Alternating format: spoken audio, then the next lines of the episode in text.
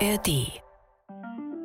Das hier ist die Doku und ich bin Johannes Nichelmann. In dieser Folge geht es um den ersten schwarzen Weltstar, um die meist fotografierte Frau ihrer Zeit. Es geht um Josephine Baker. Es gibt dieses Bild, auf dem sie mit einem Bananenröckchen bekleidet den Charleston tanzt, ein Bild, das zur Ikone wurde. Doch die wenigsten wissen, dass die Tänzerin und Sängerin während des Zweiten Weltkrieges für den französischen Geheimdienst gearbeitet hat, als Spionin gegen Nazi-Deutschland. Zum Beispiel schmuggelte sie geheime Fotos über den geplanten Angriff deutscher Landungsboote auf Großbritannien in ihrer Unterwäsche ins neutrale Portugal, wo sie mehrere Konzerte gab. Die Fotos und weitere Infos übergab sie dann dem britischen Botschafter in Lissabon. Wie sie zur Top-Agentin wurde, davon erzählen euch jetzt hier bei Deep Doku Martin Bär und Oliver Broth.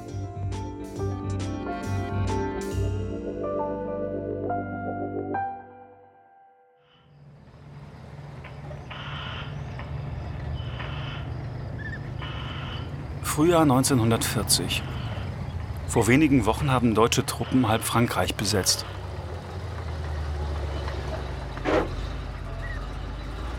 Ein abgelegenes Schloss im Süden des Landes erregt den Argwohn der Gestapo. Ein Durchsuchungstrupp unter dem Kommando eines deutschen Offiziers verschafft sich Zutritt zum Haupthaus. Im Salon treffen sie auf die Hausherrin. We are informed, madame, that you are hiding weapons in your chateau. What have you to say to that? Auf dem Anwesen verstecken sich mehrere Angehörige der Resistance. I think that Monsieur l'officier cannot be serious. Im Turmzimmer steht ein Funkgerät. It is true that I had red Indian grandparents, but they hung up the tomahawks quite a while ago now. And the only dance I've never taken part in is the war dance. Der deutsche Offizier ist beeindruckt. Er hat es mit einer der berühmtesten Frauen der Welt zu tun. Madame Josephine Baker, au revoir. Abmarsch! Sie war der erste schwarze Weltstar und sie war eine Weltklasse-Spionin. She was a major war hero. I mean, she carried secrets for France. As an entertainer, she had freedom of movement. Oder wie Hemingway sie beschrieb, the most sensational woman anybody ever saw or ever will. Sie ist in den Vereinigten Staaten vor allem als Künstlerin bekannt. Als diese Art von provokativer Künstlerin, die mit dem Bananenrock tanzte. Das ist so ziemlich alles, was man in den Vereinigten Staaten über sie hört. Erst wenn man nach Frankreich reist, versteht man die Vielschichtigkeit ihrer Existenz in Frankreich, ihre vielen Beiträge. Pamela Newkirk, Professorin an der New York University, erforscht die Geschichte der schwarzen Amerikanerinnen, die seit den 1920er Jahren in Paris lebten. Josephine Baker kam 1925 mit 19 Jahren in die französische Hauptstadt. Ich glaube, sie ging dorthin wie mit einer Wanderausstellung. Und dort hat sie dann sofort erkannt, dass sie als vollwertige Person gesehen wurde und nicht nur als schwarze Frau. Das ist eine Erfahrung, die viele Afroamerikaner seit mehr als more than 100 100 Jahren machen. Viele ließen sich dort nieder und gründeten eine Gemeinschaft, die als Harlem an der Seine bekannt wurde. it, Afroamerikaner erkannten sofort, wie ihnen begegnet wurde. Es ist also keine Überraschung, dass auch Josephine Baker diesen deutlichen Unterschied bemerkte, als sie dort war. Freda Josephine MacDonald, genannt Josephine Baker, geboren am 3. Juni 1906, aufgewachsen in einem armen Viertel in St. Louis, Missouri, verheiratet mit 13, ging mit 14 nach New York, tanzte am Broadway in Shows wie Chocolate Dandies und Shuffle Along. Dort entdeckten sie die französischen Produzenten, die für ihre Pariser Revue Nègre Darsteller suchten. Jahre später wird sich Josephine in ihrer Autobiografie an diesen Wendepunkt ihres Lebens erinnern. Eines Tages wurde mir klar, dass ich in einem Land lebte, in dem ich Angst hatte, schwarz zu sein. Es war ein Land nur für Weiße. Es gab keinen Platz für Schwarze. Ich bin in den USA erstickt. Viele von uns sind gegangen, nicht weil wir es wollten, sondern weil wir das nicht mehr ertragen konnten.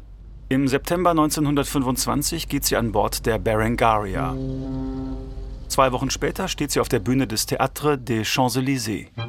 I just couldn't stand America And I was one of the first colored Americans to move to Paris. Ich fühlte mich in Paris befreit. Me demandez pas si j'aime la grâce. Ne me demandez pas si j'aime Paris. Autant demander à l'oiseau dans l'espace s'il aime le ciel ou s'il aime son nid. Hier konnte ich auf einmal vergessen, dass ich schwarz bin. Und das, sehen Sie, das war mir mit 18 in meinem ganzen Leben noch nie passiert, dass ich vergessen konnte, dass ich schwarz bin.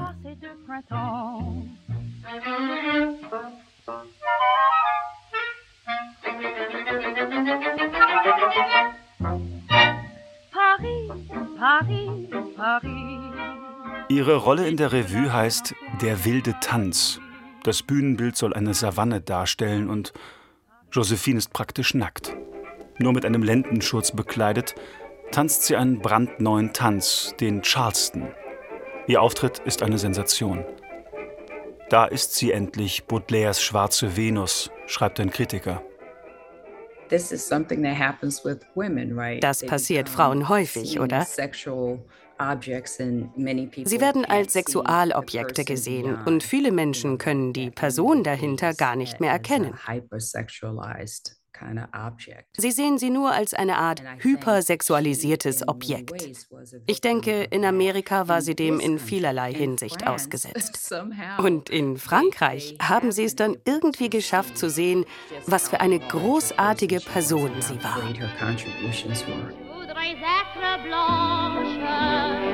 Pour moi,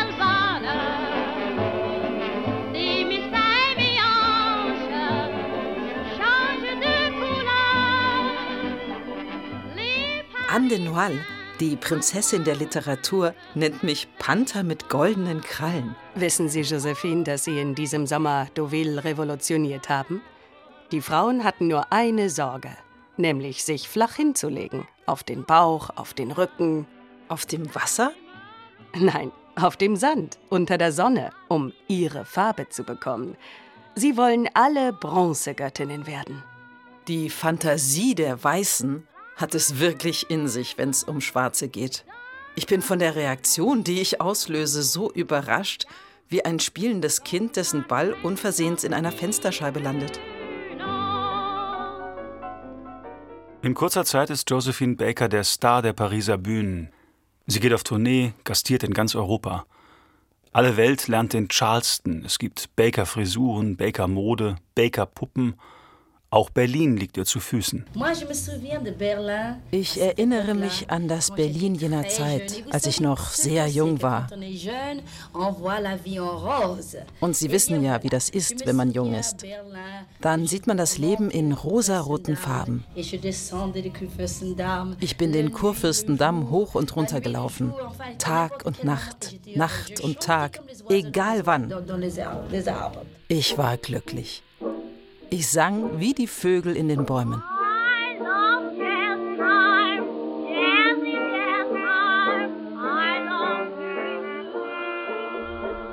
Aber schon bei ihrem nächsten Berlin-Aufenthalt hat sich die Atmosphäre der Stadt verändert. Zum Ende der 20er Jahre sind die braunen Uniformen des aufkommenden Faschismus unübersehbar. Für Februar 1929 ist ein Gastspiel in München angekündigt – Fünf Abende nacheinander soll Josephine Baker im Deutschen Theater auftreten. Kirche, Konservative und vor allem die erstarkende Nazi-Partei laufen dagegen Sturm. Der völkische Beobachter schreibt: Es ist zu peinlich für die Polizei, das ausgepfiffene Negermädchen gegen die empörten Theaterbesucher womöglich noch in Schutz nehmen zu müssen. Sie sollen sich hüten! Einmal wird unsere Geduld zu Ende sein. Kurz zuvor hatten pöbelnde Nazis im Theater am Gärtnerplatz die Aufführung von Ernst Krenecks Johnny spielt auf mit Niespulver, Stinkbomben und weißen Mäusen gestört. Wie verhindert die Münchner Polizei, dass sich so etwas wiederholt? Indem sie das Gastspiel Josephine Bakers im Deutschen Theater untersagt, und zwar mit folgender Begründung. Eine Vertreterin des obszönen Negertanzes, die sich nackt, nur von einem Gehänge aus künstlichen Bananen umgürtet, in einem Taumel der Sinnlichkeit austobt, könnte den öffentlichen Anstand und die öffentliche Ordnung verletzen. Ich kann also nach Herzenslust die Museen durchstreifen. Zurück in Paris macht Josephine Baker aus ihrem Abscheu vor dem Rassismus der Faschisten keinen Hehl. 1937 heiratet sie den französischen Juden Jean Lyon. Im Hause Baker Lyon ist man sich der mörderischen Bedrohung, die von den Nazis ausgeht, sehr bewusst. Die Reichspogromnacht am 9. November 1938 bestätigt die Sorgen des Ehepaars. Josephine Baker beschließt, aktiv gegen den Faschismus zu kämpfen und tritt der Internationalen Liga gegen Antisemitismus bei. Wenn die anderen Armeen organisieren und Heere aufstellen, dann wollen wir Die Nazis haben ihren bösen Schlag gut vorbereitet. zur öffentlichen Meinung mobilisieren. Das ist mir seit meinem letzten Gastspiel in Deutschland klar. Die Atmosphäre dort hat sich seit meiner ersten Reise, seit 1925, sehr verändert. Meine Freunde sind tief bedrückt. Frankreich fürchtet, von Deutschland überfallen zu werden. Händeringend sucht der Geheimdienst, das Deuxième Büro, Mitarbeiter, Zuträger und Informanten. Der Direktor des Casinos von Cannes macht die Spionageabwehr auf Josephine Baker aufmerksam. Hauptmann Jacques Abtey wird beauftragt, mit Josephine Baker Verbindung aufzunehmen. Wäre der Star ein geeigneter Agent? Die berühmte Tänzerin, inzwischen auch als Sängerin ein Weltstar, Spionin des militärischen Geheimdienstes? Josephine Baker gegen Adolf Hitler, der schwarze Star des freien Frankreichs, heißt das Buch von Charles Onana, in dem er Geheimdienstoberst Payol zitiert. Als Hauptmann Abtei mir zum ersten Mal von Josephine Baker erzählte, war ich skeptisch.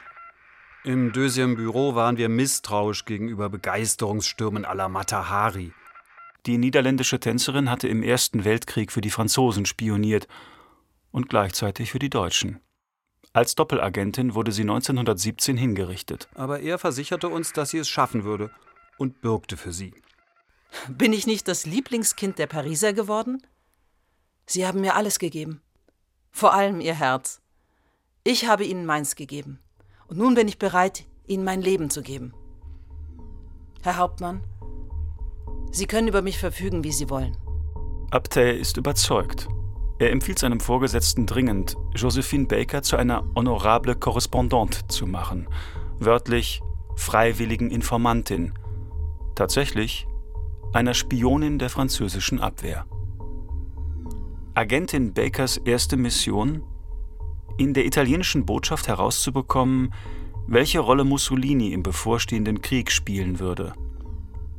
Da sie in den höchsten Zirkeln der Hauptstadt verkehrt und mit Künstlern, Politikern, Diplomaten bestens bekannt ist, führt sie den Auftrag zur vollsten Zufriedenheit des Deuxième Büro aus. Abtey berichtet seinem Vorgesetzten von den extrem nützlichen Informationen, die sie gesammelt hat. Übermittelte wertvolle Informationen, insbesondere über die Möglichkeit von Entry ins Kriegseintritt, on japanische Policy und on certain German agents, deutsche Agenten in Paris. Als die deutsche Wehrmacht Polen überfällt und damit den Zweiten Weltkrieg auslöst, macht Josephine Baker ihrer Empörung Luft. Krieg ist diese anonyme Zermalmungsmaschine. Er ist ungerecht, aber er kann auch durchaus gerecht sein. Polen die Kehle durchzuschneiden, das empört mich.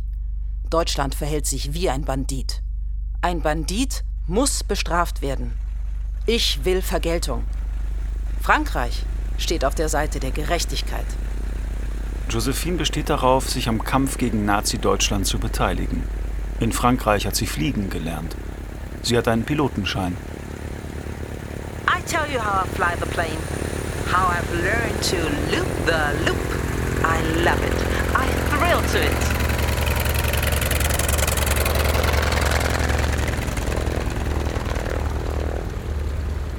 Im ersten Kriegswinter 1939-40 wird Josephine IPSA, Infirmière Pilote Secouriste de l'Air, wörtlich Krankenschwester, Pilotin, Luftretterin. Für das französische Rote Kreuz fliegt sie Hilfseinsätze für die vielen Kriegsflüchtlinge, die in die Niederlande, nach Belgien und nach Frankreich strömen. Als am 10. Mai 1940 die Deutschen in Frankreich einmarschieren, drängt Hauptmann Abtey Josephine zur Flucht aus Paris.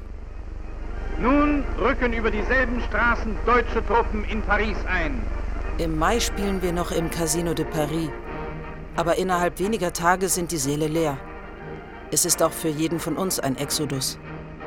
Nach langem Zögern entschließt sich Josephine widerstrebend zur Flucht vor den deutschen Besatzern. Ich verlasse Paris. Am Morgen des 14. Juni 1940 bricht sie auf.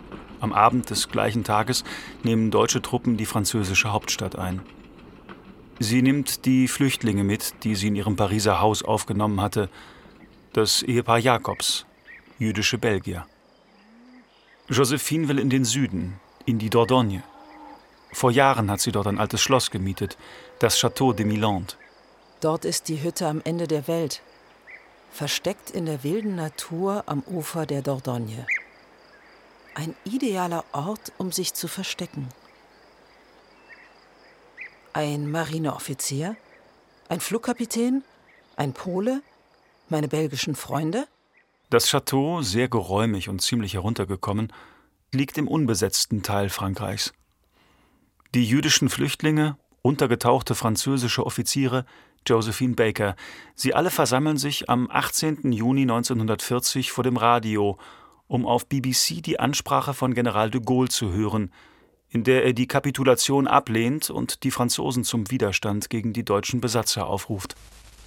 Nous croyons que l'honneur des Français consiste à continuer la guerre aux côtés de leurs alliés et nous sommes résolus à le faire. De Gaulles Worte begeistern Josephine Baker. Den Kampf gegen die deutschen Besatzer, die nationalsozialistischen Rassisten aufzugeben, das kommt für sie überhaupt nicht in Frage. Das Château de Milande ist auf Dauer zu unsicher. Josephine will nach London, sich General de Gaulle, den Kräften des freien Frankreich anschließen. Und alle Informationen mitnehmen, die die Resistance über die deutschen Truppen in Frankreich gesammelt hat. Eine Tournee liefert den Vorwand für eine Reise ins neutrale Portugal – mit Geheimtinte werden die Informationen in Bakers Partituren eingetragen. Die Fotos heftet Josephine in ihre Unterwäsche. Meine Partituren. Wer würde ahnen, dass sie die Pläne der deutschen Einrichtungen im Südwesten enthalten? Kurz gesagt, die Summe der Informationen, die der Dienst von Oberst Payol gesammelt hat. Diese Tinte ist wirklich sympathisch. Das Nachrichtenpaket von Payol enthält Informationen über den genauen Standort der deutschen Militärdivisionen im Westen des Landes. Am wichtigsten ist jedoch eine Reihe von Fotos deutscher Landungsboote für den Angriff auf Großbritannien. Die vom Spionagenetz zusammengetragenen Informationen sollen dem britischen Botschafter in Lissabon, ihrem Kontaktmann, übergeben werden. Josephines Ankunft in Portugal macht Schlagzeilen. Auf den Straßen der Hauptstadt wird sie von Fotografen und Reportern umlagert. Ich bin gekommen, um hier zu tanzen, zu singen. In Lissabon mache ich Station auf dem Weg nach Rio de Janeiro. Und ja, ich bin auch vor den Soldaten an der Front aufgetreten. Und habe dort viele sehr traurige Dinge gesehen. Nein, nach Paris bin ich nicht zurückgekehrt seit der Niederlage. Nein, ich mag die Deutschen nicht.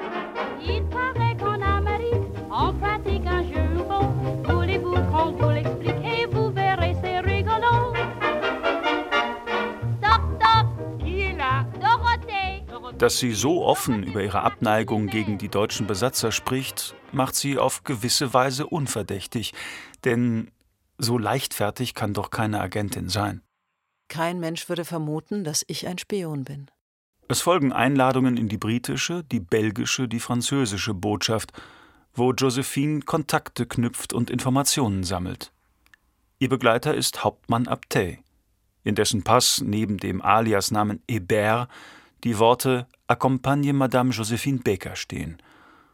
Die perfekte Tarnung, um dem britischen Militärattaché die eingeschmuggelten Dokumente zu übergeben und die Verbindung zu General de Gaulle in London herzustellen. Es ist sehr praktisch, Josephine Baker zu sein. Sobald ich in einer Stadt angekündigt werde, hagelt es Einladungen ins Hotel. In Sevilla, Madrid und Barcelona läuft es immer gleich ab. Ich mag Botschaften und Konsulate, in denen es von interessanten Leuten nur so wimmelt. Ich notiere mir alles, wenn ich nach Hause komme. Agentin Josephine entwickelt ihre eigene Methode, alles, was sie hört, zu notieren. Namen, Daten, Orte. Sie schreibt sich die Geheimdienstinformationen auf ihre Unterarme, auf die Handflächen. Zurück in ihrem Hotel überträgt sie alles auf kleine Papierschnitzel und näht die Zettel dann in ihre Unterwäsche ein. Diese Papiere wären zweifellos kompromittierend, wenn man sie finden würde. Aber wer würde es wagen, Josephine Baker bis auf die Haut zu durchsuchen? Sie sind gut aufgehoben und mit einer Sicherheitsnadel befestigt.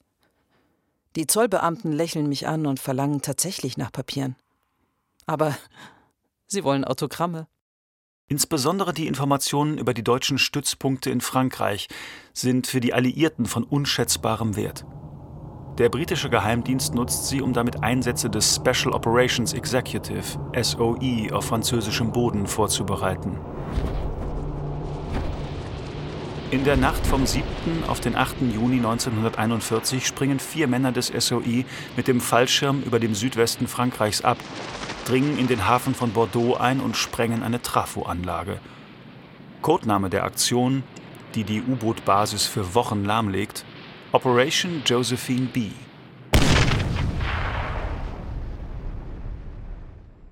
Den Wünschen des britischen Geheimdienstes entsprechend reist sie nach Marseille. Man lässt sich schließlich nicht dafür bezahlen, dass man für Frankreich arbeitet, oder? Josephine Baker hat gleich nach dem deutschen Einmarsch erklärt, erst wieder aufzutreten, wenn der letzte Nazi Frankreich verlassen hätte. Trotz ihrer schwierigen finanziellen Lage hilft sie anderen Flüchtlingen, wie dem aus Deutschland geflohenen jüdischen Filmproduzenten Rudolf Solmsen. Mit Hilfe von Jacques Abtey und dem Deuxième Büro verschafft sie ihm Pass und Visa. Solmsen gelingt die Flucht aus Marseille nach Brasilien. Später schreibt er darüber: Josephine und Jacques hatten Wort gehalten. Als ich selbst schon nicht mehr daran glaubte, öffneten sie mir die Türen zu Freiheit und Leben. Ich weiß nicht, ob mir die Flucht auf irgendeine andere Weise gelungen wäre. Ich will es eigentlich gar nicht wissen. Für mich ist klar, dass es Josephine und Jacques waren, die mir das Leben retteten. Nicht nur für Flüchtlinge wie Solmsen, auch für Josephine Baker und Jacques Abtey wird die Lage in Frankreich immer gefährlicher. Sie schiffen sich nach Algier ein. Ihr Auftrag, über Nordafrika die Verbindungen zwischen der Resistance und dem Geheimdienst zu knüpfen.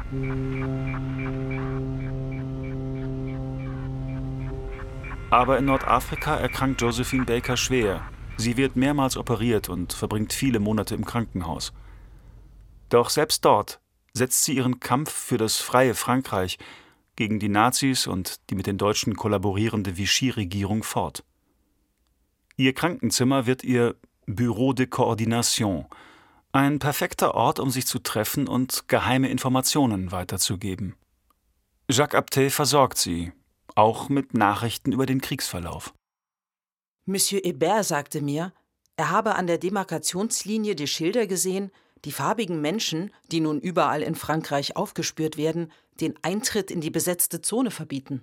In den Bahnhöfen hängen Plakate, die allen Farbigen, seien sie schwarz, beige oder einfach sonnengebräunt, den Zutritt verwehren, berichtet Abtey. Ende des Jahres 1942 verschlechtert sich die Lage in Frankreich dramatisch. Deutsche Truppen dringen in den bisher unbesetzten Süden des Landes ein.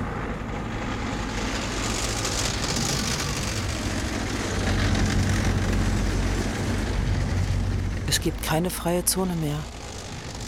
Die Deutschen haben sie überfallen. Die Flotte ist in Toulon sabotiert worden. Sehnsüchtig erwartet sie die Landung der alliierten Truppen in Marokko.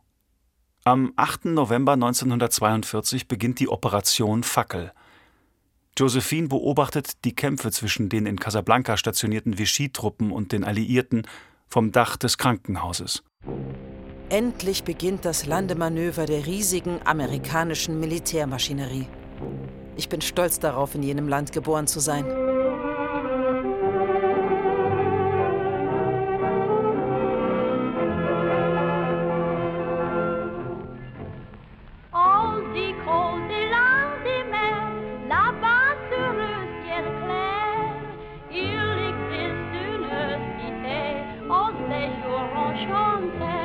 Nach insgesamt 19 Monaten kann sie das Krankenhaus verlassen.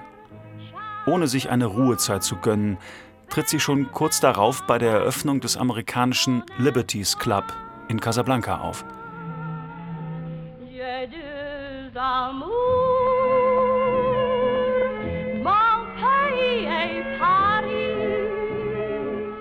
Es ist ihr ein besonderes Anliegen, denn es handelt sich um das Casino für die schwarzen GIs. In der US-Armee herrscht Rassentrennung. Hat der Krieg Sie denn gar nichts gelehrt? Oh, ich dachte, dass sich endlich alles geändert hat. Dass nur noch die Nazis die Pest des Rassismus verbreiten.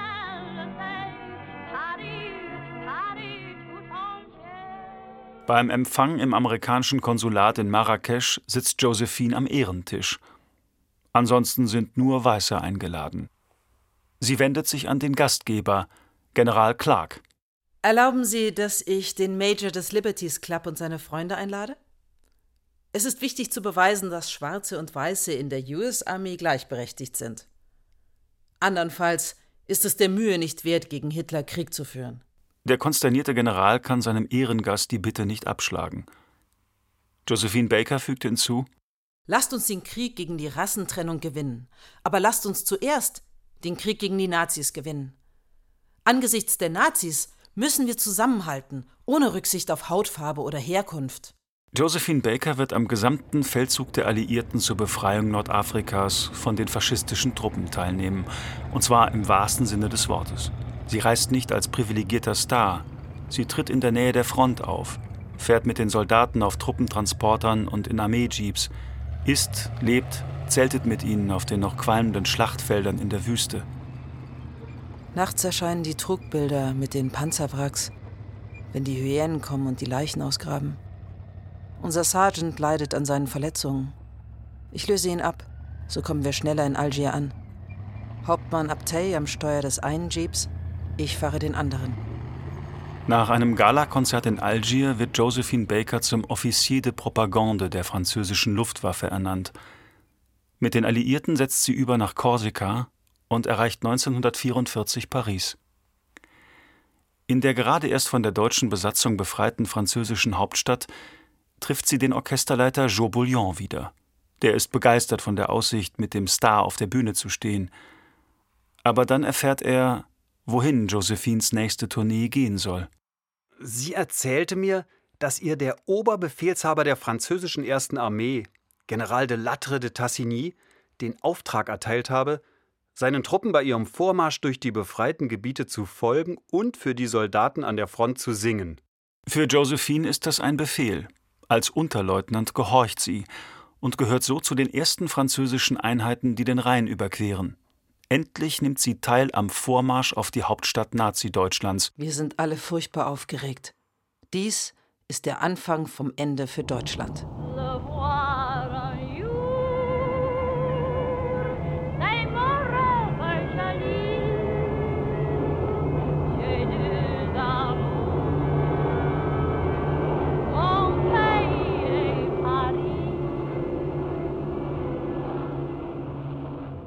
Der Krieg ist zu Ende, das nationalsozialistische Deutschland besiegt. Doch Josephine Baker denkt nicht daran, ihren Kampf gegen den Rassismus aufzugeben. Sie will in die Vereinigten Staaten, denn sie hofft, dass sich jetzt nach dem Sieg über den Faschismus auch in den USA etwas bewegt. Zusammen mit ihrem frisch angetrauten vierten Ehemann Joe Bouillon schifft sie sich ein, um in Amerika auf Tournee zu gehen.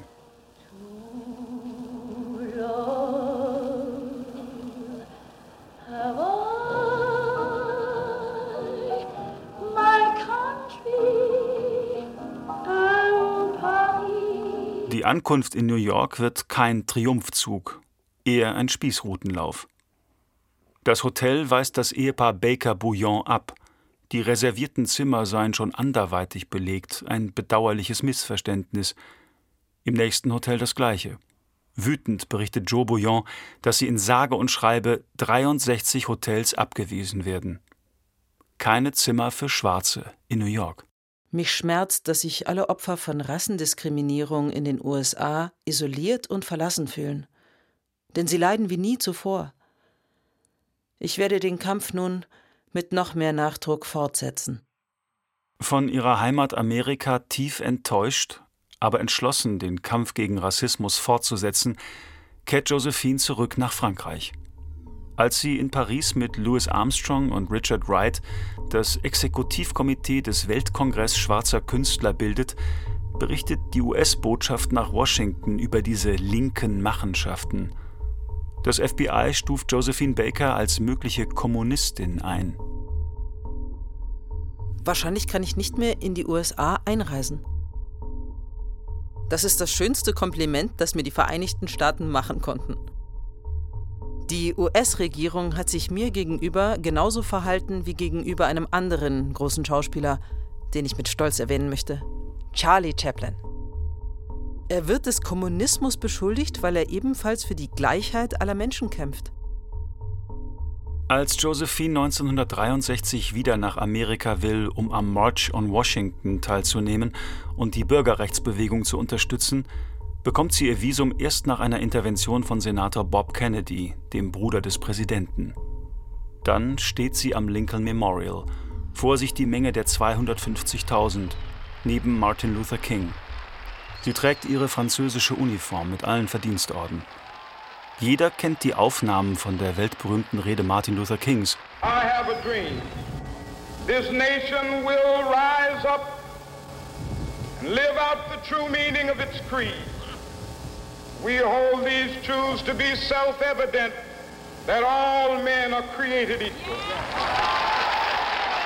Nur wenige erinnern sich, dass Josephine Baker die einzige Frau war, die an jenem Tag am Lincoln Memorial gesprochen hat. To show the international character of the struggle in which we are currently engaged has come all the way from her home to be with us today, Miss Josephine Baker.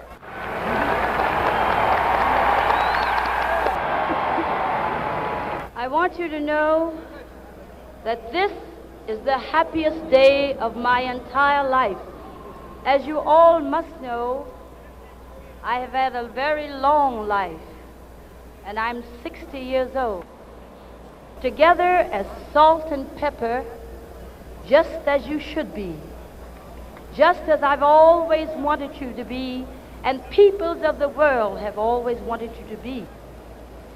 Ich bin in Königspalästen ein- und ausgegangen. Ich war zu Gast in den Häusern von Präsidenten. Aber in Amerika konnte ich nicht in ein Hotel gehen und eine Tasse Kaffee bekommen. Das machte mich wütend.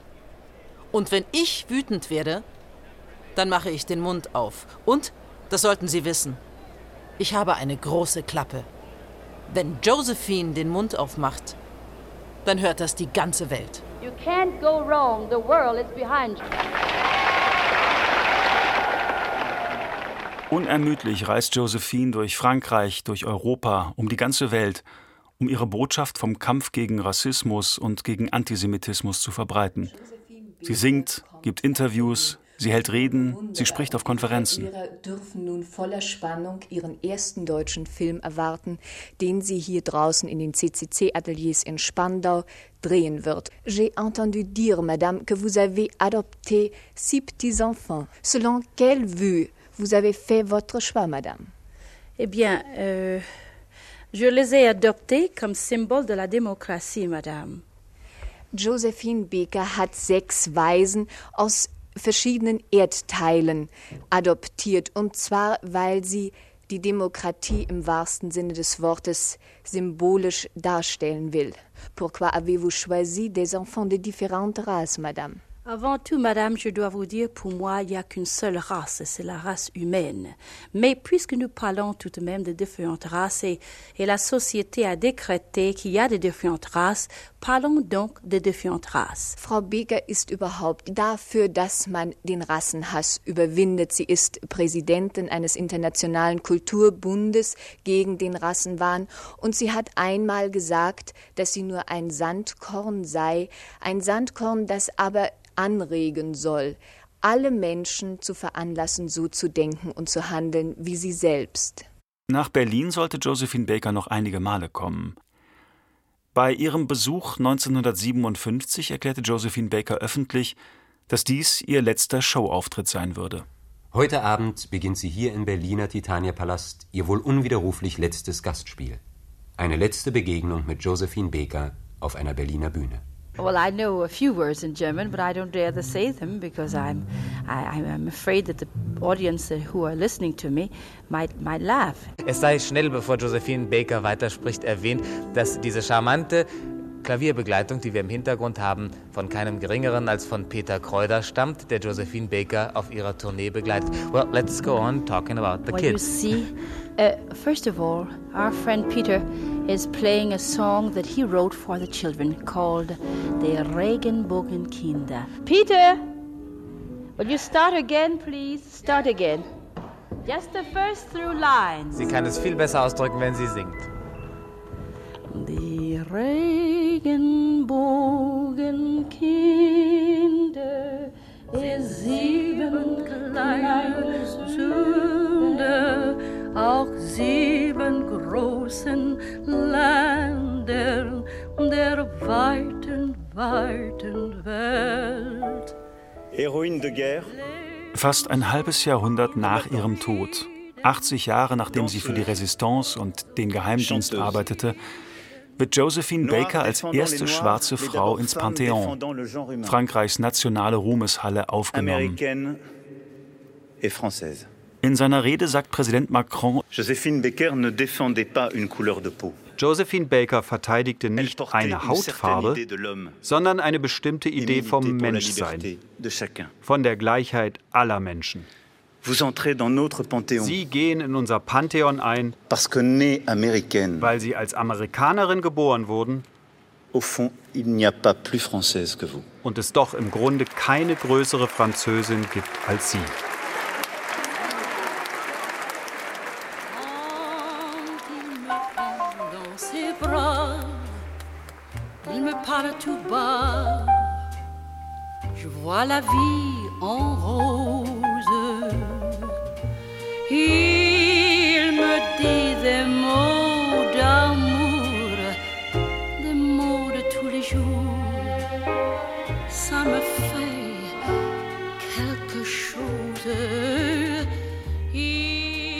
Geschichte erzählten euch Martin Bär und Oliver Broth, die auch Regie geführt haben. Gesprochen haben Isabel Redfern, Marianne Grafam und Oliver Broth.